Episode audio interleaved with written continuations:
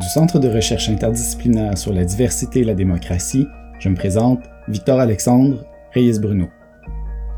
Vous écoutez la balado du CRIDAC. Jusqu'à la fin du mois, la balado du CRIDAC donne la parole à des chercheuses et chercheurs pour prendre la mesure des défis qui attendront le Québec dans le contexte post-COVID-19. Aujourd'hui, Luc Godbout, professeur titulaire au département de fiscalité et chercheur principal à la chaire de recherche en fiscalité et en finances publiques, sur la pression qu'engendrera la crise du COVID-19 sur les finances de l'État québécois. Monsieur Godbout, merci de vous joindre à nous aujourd'hui pour la balado du CRIDAC. Bonjour. Bonjour. Qu'on aime commencer la balado en s'enquérant sur euh, vos travaux de recherche, donc avant qu'on soit mis en confinement. Alors, les travaux de recherche à la chaire en fiscalité et en finances publiques sont assez vastes. Du côté de la fiscalité, on s'intéresse généralement au poids de la fiscalité dans l'économie. On s'intéresse à la, charge fiscale nette des citoyens lorsqu'on prend en compte non seulement les impôts payés, mais également les cotisations sociales, mais qu'on intègre à l'analyse les prestations que les, citoyens reçoivent. Ça donne un portrait un peu plus nuancé. Et du côté des finances publiques, on s'intéresse particulièrement euh, à la soutenabilité budgétaire donc du budget de l'État québécois, mais en tenant compte du vieillissement de la population sur hmm. un horizon d'un peu plus long terme, c'est-à-dire 10, 15, 25, jusqu'à 40 ans. Comme on est euh, dans une crise sans précédent et que dans votre texte publié ce matin dans la presse plus, vous prônez la patience et souhaitez que le gouvernement évite un retour trop rapide à l'équilibre budgétaire, vous dites qu'il ne faut pas appliquer l'austérité. En quoi cela irait à l'encontre d'une relance adéquate de l'économie? Bon, ce qu'il faut comprendre, dans le fond, dans, les, mécanismes un peu économiques, c'est lorsque l'économie va mal, l'État doit le soutenir. Et lorsque l'économie va mal, les revenus de l'État diminuent. Et si l'État doit soutenir l'économie, ça veut dire dépenser davantage, nécessairement, ça nous amène en déficit. Et là, si on arrive trop rapidement avec l'idée de vouloir obligatoirement équilibrer le budget, ça nous amène donc à vouloir sabrer dans les dépenses ou à devoir augmenter euh, les impôts. Et dans les deux cas, ça va ralentir le retour euh, à une économie qui, atteindrait son plein potentiel. dans un cas comme dans l'autre, ben, c'est néfaste parce que si l'économie n'est pas à son plein potentiel, ce que ça veut dire, c'est qu'il y a des laissés pour compte. Il y a des hmm. gens qui souhaiteraient travailler qui sont en chômage. Et donc, c'est pour ça qu'en ce moment, là, l'erreur qu'il ne faudrait pas faire, c'est d'appliquer l'austérité. De toute évidence, ni le gouvernement fédéral, ni le gouvernement du Québec ne sont dans cette approche-là. Ils dépensent. À la limite, certains pourraient même dire qu'ils dépensent sans compter. Mais mm. devant la, crise actuelle, il faut faire ça, il faut faire une série d'initiatives. Et il est trop tôt là, pour parler de, retour à l'équilibre budgétaire. Ça va se faire sur plusieurs années. Et donc, c'est maintenant qu'il faut, faut, trouver le juste dosage entre retrouver l'équilibre budgétaire et que l'économie retrouve son plein potentiel. Certains parlent de, sommes investies par le gouvernement du Québec qui semblent modestes par rapport aux sommes investies par le gouvernement du Canada. On parle d'une différence de, 50 milliards de dollars. Est-ce que c'est quelque chose qui vous inquiète? Parce qu'il faut comprendre, c'est vrai que, puis encore là, il faut mettre entre guillemets qu'est-ce qu'il y a modeste. Le gouvernement du Québec a quand même lancé des initiatives autour de 20 milliards de dollars. C'est sûr qu'il y en a une large part, c'est simplement des assouplissements aux impôts. Donc, les gens vont devoir payer plus tard. Mais dans le fond, c'est vrai que c'est le gouvernement fédéral qui a pris le, large pan du côté du soutien aux revenus des ménages. Hmm. Et ce qu'il faut comprendre, dans le fond, c'est, sans faire un cours sur la Constitution canadienne, il faut revenir quand même à la Constitution. Il faut comprendre que l'assurance, pour se protéger contre le chômage, c'est de juridiction fédérale. C'est du gouvernement fédéral que relève l'idée qu'il faut soutenir les chômeurs.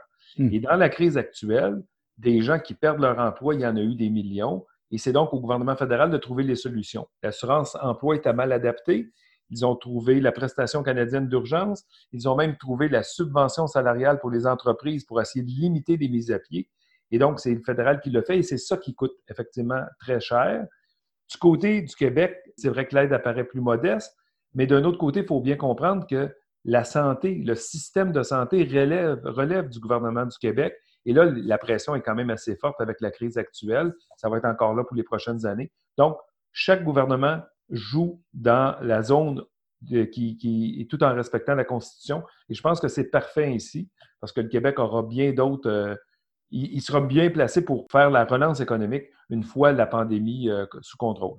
Hmm. Avant de rentrer plus loin dans votre texte, je suis curieux de savoir si la crise financière de 2008 est comparable à ce qu'on vit actuellement et si on peut tirer des leçons de la crise de 2008 pour nous aider à naviguer au travers de celle-ci chaque crise a, ses particularités et a des sources un peu, un peu différentes. Là, euh, la crise de 2008, essentiellement, ça a parti d'une crise financière, donc d'une crise immobilière. C'est un problème de crédit.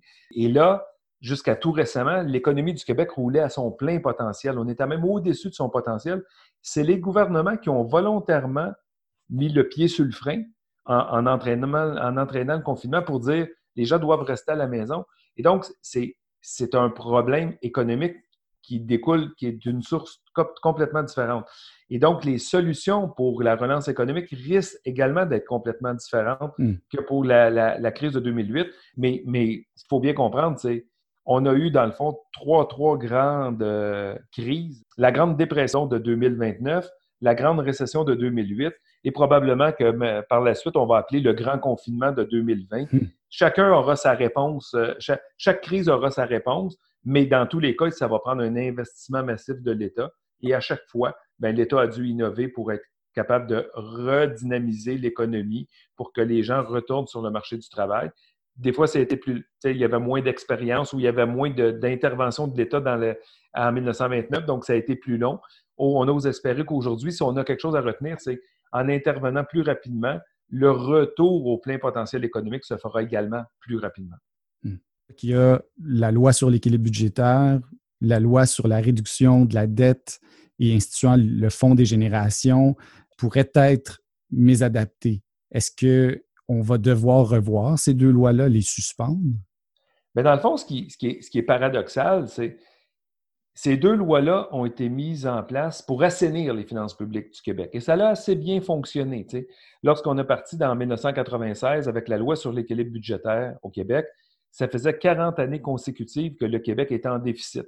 Et ce n'était pas tout le temps des années où on était en récession. Il y avait des années de bonne performance économique et malgré tout, le budget du Québec était déficitaire. Ce qui avait amené le Québec à avoir un endettement élevé, des, regards des agences de notation négatives. On avait la, note de crédit du Québec avait été décotée. Donc, hmm. la loi sur l'équilibre budgétaire est venue assainir les finances publiques. Et on a rajouté à ça, dix ans plus tard, la loi sur la réduction de la dette et instituant le fonds des générations. Les deux ensemble, ça l'a vraiment euh, assaini la manière dont l'État gérait le budget. Ça a amené un plus grand équilibre budgétaire et une réduction du poids de l'endettement du Québec en proportion de notre économie. Donc, ça, c'est les bienfaits. Cela dit, ces lois-là amènent également de la rigidité. La loi sur l'équilibre budgétaire, si on prend certains de ces articles, ça, nous, ça l'oblige, l'État québécois, à équilibrer son budget chaque année. Hmm. Je ne crois pas que dans l'heure actuelle, vouloir rééquilibrer le budget, ça soit une bonne chose. Il y a une certaine souplesse dans la loi sur l'équilibre budgétaire. Ça dit, si dans les années passées, on a fait des surplus, Bien, la somme de ces surplus-là, ça nous ouvre droit, ça nous donne une permission de faire des déficits dans le futur. Et nos dernières bonnes années nous ont amené 14 milliards de surplus. Ce qui veut donc dire que le, ministre des Finances a 14 milliards pour faire des déficits. Mais rapidement, on l'a vu avec ses interventions de la semaine dernière, le ministre estime déjà pour l'année en cours, 2020-2021, euh, environ 12 à 15 milliards de déficits. Hmm. Donc, on va prendre la réserve de stabilisation ou son équivalent là, pour faire les déficits. Mais dans le futur, l'année prochaine, l'année suivante, on risque encore d'avoir besoin de faire d'autres déficits. Et c'est dans ce contexte-là de comment, comment on peut gérer cette loi sur l'équilibre budgétaire-là dans un tel contexte. Bien, il y a différentes idées. Euh, en 2008, on avait choisi de la suspendre pour mmh. quelque temps. Moi, je, serais d'avis qu'on regarde à l'intérieur de cette loi-là pour qu'on la modifie pour qu'on finisse par tenir compte que lorsqu'il arrive des grandes récessions, ben, qu'on n'ait pas besoin de suspendre la loi, mais que la loi intègre en son sein de la souplesse pour retrouver l'équilibre budgétaire. Donc, mm. ça, c'est une première chose. Du côté de la, la, loi sur la réduction de la dette et instituant le fonds des générations, là-dessus, euh, on n'a pas besoin comme tel. Les remboursements peuvent se poursuivre Mais c'est clair qu'avec tous les déficits qu'on aura fait, la dette va être plus élevée. Et c'est sans doute la cible qu'il va falloir revoir. dans la loi, essentiellement, sur la, réduction de la dette, il y a une cible. On dit en 2025-26, la dette brute du gouvernement doit être à tel chiffre, hmm. euh, pourcentage de l'économie. Et là, c'est clair qu'avec ce qui arrive, probablement qu'on aura plus de difficultés à atteindre ces cibles-là. Là, il suffit de les revoir, là, de, faire un peu consensus à l'Assemblée nationale et de les revoir. Mais ça, tout ça est des choses euh, relativement faisables. Je me permets une question euh, qui vous euh, oblige peut-être à vous mouiller un peu, mais sous l'angle des finances publiques, est-ce que vous croyez que le Québec est en bonne position pour se relever de la crise engendrée par le COVID dans la mesure où les mesures de distanciation sociale pourraient être appelées à durer des mois, euh, voire des années dans les scénarios les plus pessimistes. Ça va affecter le tourisme, notamment la restauration, etc. Est-ce qu'on est en bonne posture? Bien, sous l'angle des finances publiques, euh, avec les, les, deux lois qu'on vient de mentionner, la loi sur l'équilibre budgétaire et la loi sur la réduction de la dette et créant le Fonds des générations, ça a vraiment assaini les finances publiques et ça nous met en bonne posture. La note du Québec, par les agences de notation a été revue à la hausse. Le poids de l'endettement a été revu à la baisse. Donc, on a davantage les coûts des franches pour faire des déficits et stimuler notre économie qu'on ne l'a pas eu dans les 25 ou 30 dernières années. Donc, ça, c'est la bonne chose. Cela dit, si avec les mesures de distanciation sociale, le ralentissement économique est appelé à durer quelques, temps, donc, est-ce que la reprise économique va être rapide ou sera lente, mais si la reprise économique est lente, là, ça peut nous amener des déficits euh, sur une plus longue période. Et c'est là que c'est là que les finances publiques restent de, souffrir davantage parce que les déficits risquent de perdurer. Mais sinon, la situation actuelle du Québec, on n'a jamais été en aussi bonne posture que dans les dernières décennies pour affronter une telle crise. Ça, c'est le point de départ, ce qui montre que quand l'économie va bien, il faut les assainir, nos finances publiques, ça nous donne les coups des franches lorsque l'économie va mal pour pouvoir surmonter l'embûche qui est devant nous. Hmm. Dans votre texte, vous parlez des mesures que le gouvernement peut mettre en place. Il y a certaines mesures euh, qui ne sont pas comme les outils de taxation sur les transactions boursières, les dividendes ou encore euh, une augmentation des paliers d'imposition. Pourquoi vous n'abordez pas ces propositions-là? Bien, il, y a, deux éléments euh, à ça. Dès le départ, on a mentionné qu'à la chaire, on s'intéressait beaucoup au, poids de la fiscalité. Le poids de la fiscalité au Québec est élevé lorsqu'on se compare aux autres juridictions. Donc, avant, avant de vouloir avoir recourir davantage à la taxation, il faut quand même être prudent. Et deuxièmement, il est peut-être encore trop tôt pour regarder ces, champs-là. Hmm. En ce moment, c'est vraiment l'intervention de l'État, même quitte à faire des déficits, alors que vouloir utiliser davantage la taxation, ça va ralentir la croissance économique. Et donc, ce faisant, euh, on va rester dans une situation euh, où, l'économie va croître moins rapidement dans le futur. Ça ne veut pas dire qu'il ne faut pas recourir à de nouveaux champs de taxation dans le futur, mais c'est trop tôt actuellement pour le faire. Euh, là, par la suite, il faudra rester aux aguets. À quel moment doit-on le faire? Quel type de taxation voudra-t-on choisir? Est-ce que c'est ajouter un palier d'imposition? Est-ce que c'est aller dans un champ qui est inexploité comme on entend souvent les, impôts sur les successions, au Canada ou au Québec, on n'utilise pas ce champ-là. Est-ce que c'est ça? Si c'est des nouveaux champs comme les champs impôts euh, sur les successions, est-ce que c'est Québec qui devrait l'utiliser ou est-ce que c'est Ottawa? C'est tout ce genre de questions-là, mais je pense qu'il est un peu trop tôt pour arriver avec vouloir augmenter la fiscalité. Il faut, garder ça pour plus tard. Est-ce que le, transfert de points d'imposition pourrait être, abordé? C'est un élément qui est intéressant ou c'est ben, Un transfert de points d'impôt entre le gouvernement fédéral et le gouvernement du Québec, euh, ça fait extrêmement longtemps qu'il n'y en a pas eu. Québec a été beaucoup plus friand de ça dans les années 60, en a beaucoup pris. En ce moment, je ne crois pas qu'il y ait beaucoup d'appétit euh, qui est là. Je pense que le gouvernement fédéral intervient euh, massivement dans l'économie. Je ne pense pas qu'il voudrait renoncer à, intervenir dans l'économie en déléguant la, fiscalité ou des pouvoirs de taxation aux provinces. Je crois qu'en ce moment, et, les provinces ne voudraient peut-être pas de nouvelles responsabilités, en tout cas la majeure partie d'entre elles, et le gouvernement fédéral, je crois qu'il est assez satisfait du rôle qu'il joue présentement. Il ne voudrait pas renoncer à ses pouvoirs de taxation. J'ai l'impression que ce n'est pas le bon timing pour discuter de ça. Hmm quels enjeux vous voyez ou les défis additionnels dont le gouvernement devra tenir compte dans le contexte de la reprise? Ben, vous voyez, juste, en partant, on est passé d'une crise euh, sanitaire en euh, crise économique ou récession. Hmm. Et là, à travers le texte, ce qu'on cherchait à montrer, c'est qu'on est capable d'éviter la crise économique. Cela dit, le défi de rééquilibrer le budget, en lui seul, c'en est un, un, bon. Et avant même que ce défi-là de retrouver l'équilibre budgétaire arrive dans l'environnement des finances publiques québécoises, il y avait déjà dans cet environnement-là deux défis importants celui du vieillissement de la population québécoise, hmm. euh, la population québécoise, pardon. Donc, le fait que la population québécoise vieillisse plus vite qu'ailleurs au Canada, en tout cas, le poids dans la population soit plus important, ça amène un défi sur le marché du travail. On parlait de pénurie de main-d'œuvre. Je sais qu'on n'en est pas là aujourd'hui, mais il n'y a pas très longtemps, on parlait de pénurie de, main-d'œuvre. Donc, l'enjeu du vieillissement de la population sur la croissance économique future, et sur le financement de la santé. C'était déjà un défi important. À cela, il y a évidemment tout le défi environnemental dont on entend de plus en plus parler. On l'oublie, mais il y a à peu près 40 jours, le gouvernement du Québec présentait son budget dans lequel l'enjeu environnemental était supposé être la pierre d'assise de ce budget-là. Là. Donc, vieillissement de la population, environnement, deux défis qui étaient déjà importants pour le Québec. Et là, on vient rajouter euh, un élément encore important qui est de retrouver l'équilibre budgétaire. Donc, le, ministre des Finances aura ces trois, euh, ces trois boules-là pour jongler, mais ça va être important d'en de, échapper aucune.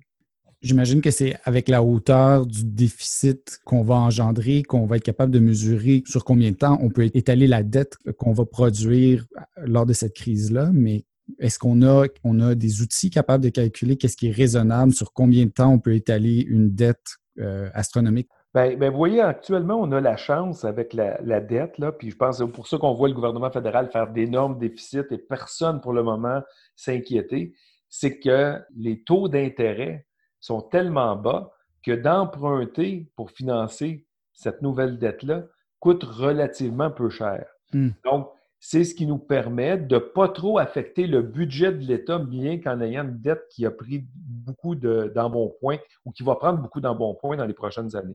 C'est ça. Donc, en ce moment, c'est la, la, bonne nouvelle, c'est les taux d'intérêt. Euh, mm. donc, ce qui nous permet d'étaler, de faire seulement les paiements d'intérêt, que la dette reste là sans que ça soit trop handicapant sur le budget de l'État. Cela dit, c'est sûr qu'il y a un effet un peu de chance parce que si on avait eu les mêmes dettes à, à, devoir emprunter pour les mêmes sommes euh, dans les années 70, dans les années 80, même dans les années 90, le poids qu'auraient eu les intérêts sur la dette dans le budget de l'État aurait été beaucoup plus grand. Hmm. Donc, c'est là-dessus qu'on doit dire qu'on doit être chanceux. Cela dit, lorsqu'on regarde l'endettement d'un État, euh, puis que les agences de notation commencent à dire non, non, euh, vous êtes trop endetté, on va vous décoter, ces jeux-là sont souvent faits en regard de comment l'État se compare avec les autres. En hmm. ce moment, tout le monde est plus endetté qu'il ne l'était. Et donc, le regard comparatif, ce n'est pas nécessairement détérioré pour le Québec, ce qui peut amener, donc, dans le fond, à ne pas être décoté dans le futur, même avec une dette plus élevée. Et ce constat-là vaut également pour le gouvernement fédéral. Hmm. Il y a vraiment dans les agences de notation la capacité de rembourser la dette dans le futur, puis le regard comparatif avec les autres États. Si tous les États s'endettent davantage, bien évidemment, ce ratio d'endettement-là ne vient pas handicaper l'État en particulier qui serait le Québec ou le Canada. Hmm. Merci beaucoup d'avoir pris le temps de nous parler aujourd'hui. C'était très éclairant. Merci. Un plaisir. Merci. Au revoir. La balado du CRIDAC est possible grâce au concours d'Olivier de Champlain, professionnel de recherche à l'Université du Québec à Montréal et coordonnateur du CRIDAC. Je suis Victor Alexandre Reyes Bruno. Merci d'avoir été à l'écoute.